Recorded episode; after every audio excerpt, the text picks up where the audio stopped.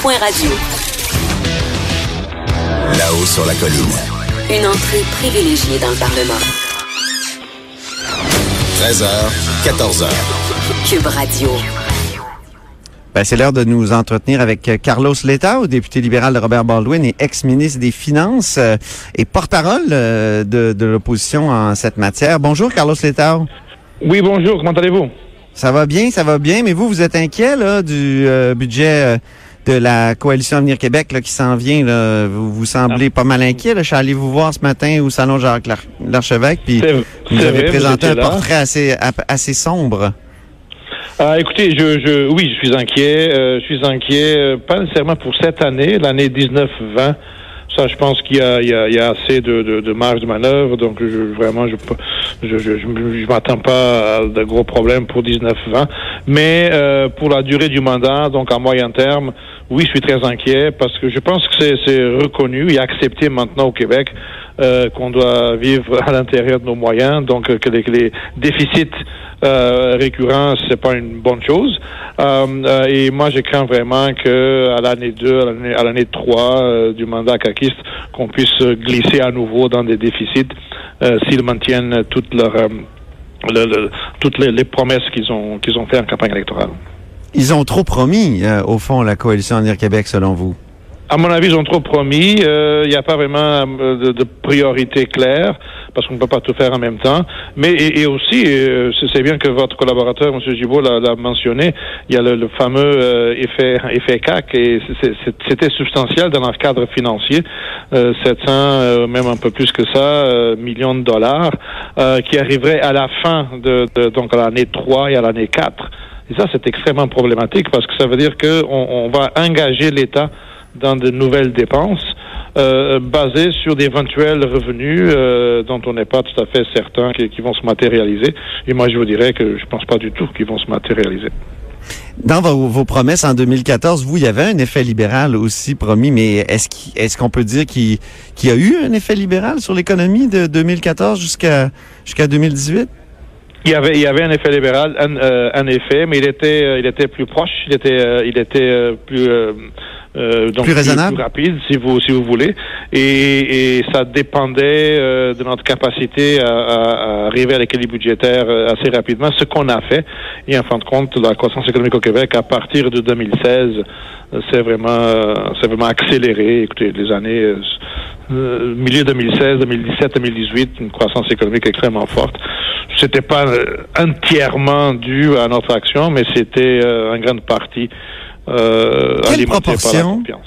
Quelle proportion vient du, du gouvernement du Québec, mettons, ce- quand on voit le, le, le- la croissance économique augmenter là, de- à partir de 2016? Quelle proportion revient au gouvernement euh, Couillard? Écoutez, c'est difficile de, de, de, de donner un, mettre un, un chiffre euh, précis là-dessus, euh, parce que, comme vous savez très bien, un, des ingrédients euh, principaux dans la, la, la recette de, de la croissance économique, c'est la confiance. Euh, alors, en, rebâtissant la confiance, euh, on va déclencher des, des investissements et c'est un peu ce qui s'est passé.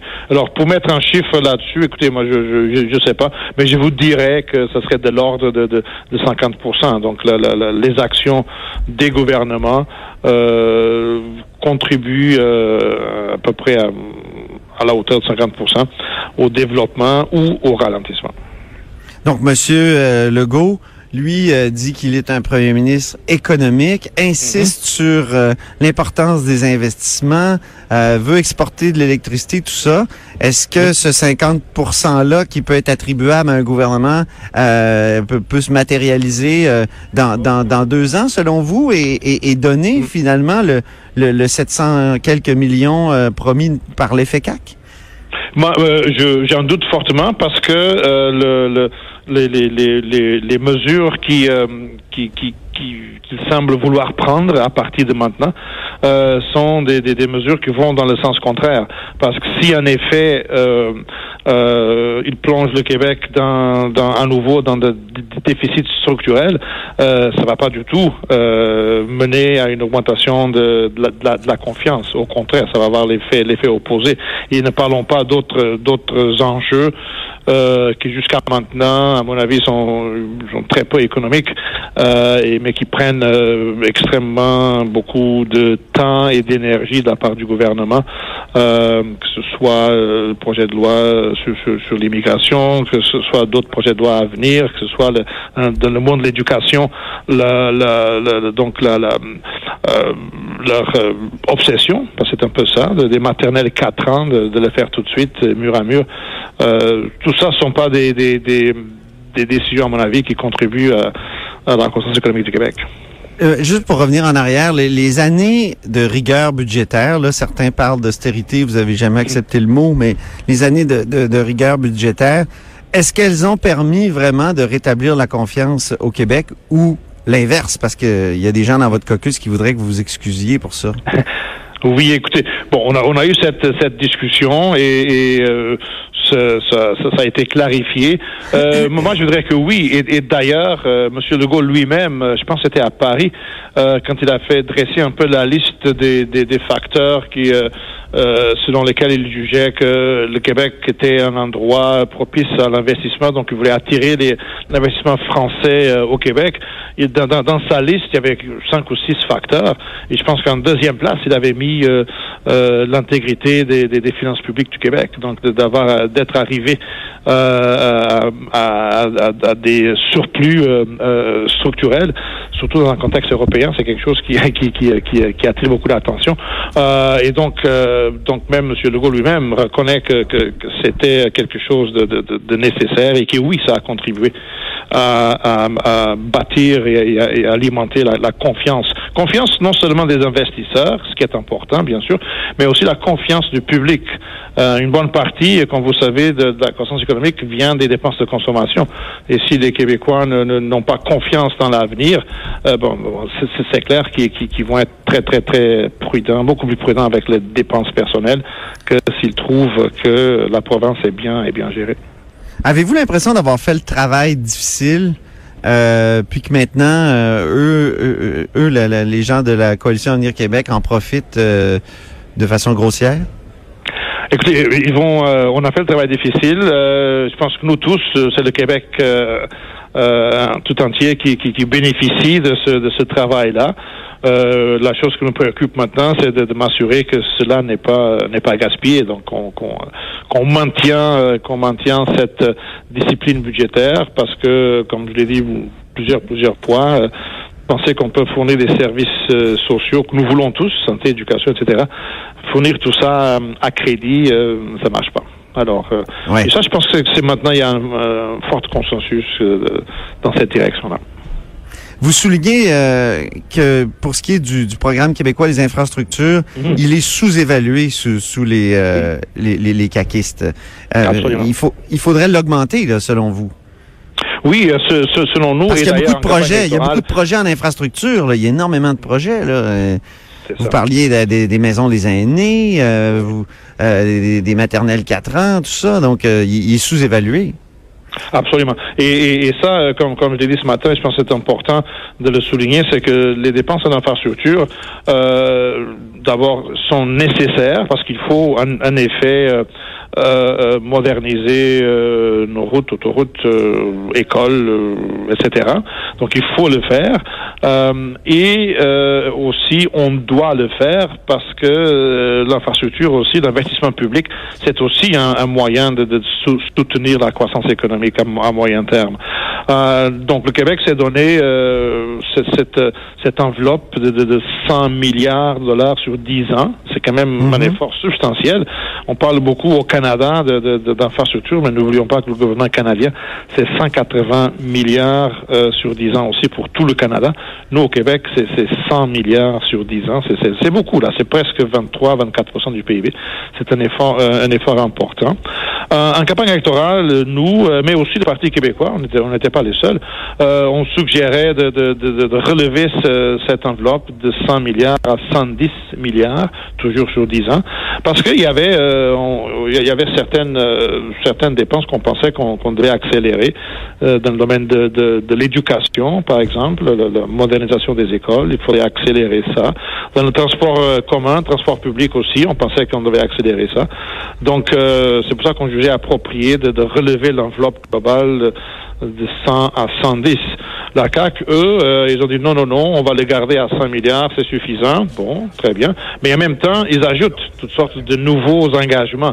Et Ben oui. là on dit, absolument, ça, ça, ça fait aucun sens. Là. Si on ajoute de nouveaux engagements, euh, ben, alors qu'est-ce qui vont sortir de, de ce qui est déjà programmé?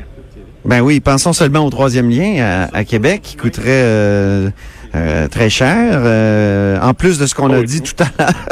C'est ça, il y a ça. Il y a aussi le, bon, le- le- les différents futurs euh, petits REM qui se feraient dans la région de Montréal.